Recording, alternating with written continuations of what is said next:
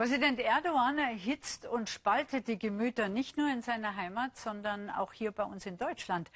Ab nächster Woche können die Türken, die bei uns leben, bereits abstimmen über das Referendum, das dem Präsidenten künftig mehr Macht verleihen soll. Und die Wähler in Deutschland mit türkischem oder Doppelpass könnten den Ausschlag geben, wenn es knapp wird. Klar, dass auch hier eifrig diskutiert wird. Die Türken in Deutschland sind gespalten. Ja oder nein beim Referendum. In München sind Ayan Ilmaz und seine Freunde auf den Straßen unterwegs, um über die Volksabstimmung aufzuklären. Sie setzen sich gegen die von Erdogan geplante Verfassungsänderung ein. Also wir halten es als letzte Chance, um diese äh, Diktatur Halt zu gebieten. Wenn wir das nicht schaffen, wenn das, das Volk tatsächlich mehrheitlich nicht Nein sagt, dann heißt das, dass es zementiert ist, diese Diktatur. Die demokratischen Kräfte werden viel mehr als bis jetzt geschehen ist unterdrückt. Mit der von Erdogan geplanten Verfassungsreform würde der Präsident mehr Macht bekommen. Er wäre dann Präsident und Regierungschef in einem.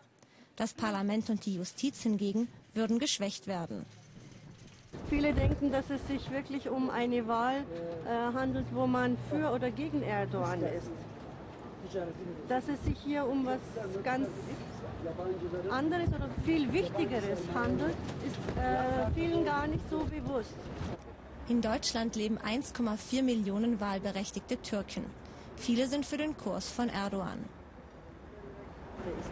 Beste, gute Diktatur, aber beste. Gerade diese Stimmen sind wichtig für Erdogan, denn es könnte knapp werden beim Referendum. Und er braucht die Stimmen der Auslandstürken, um zu gewinnen. Doch genau diese Pro-Erdogan-Stimmen aus dem Ausland können viele nicht verstehen. Es geht nicht, dass man hier lebt und selber in Anspruch nicht alle Grundrechte, aber für andere Menschen in der Türkei Todesstrafe fordert.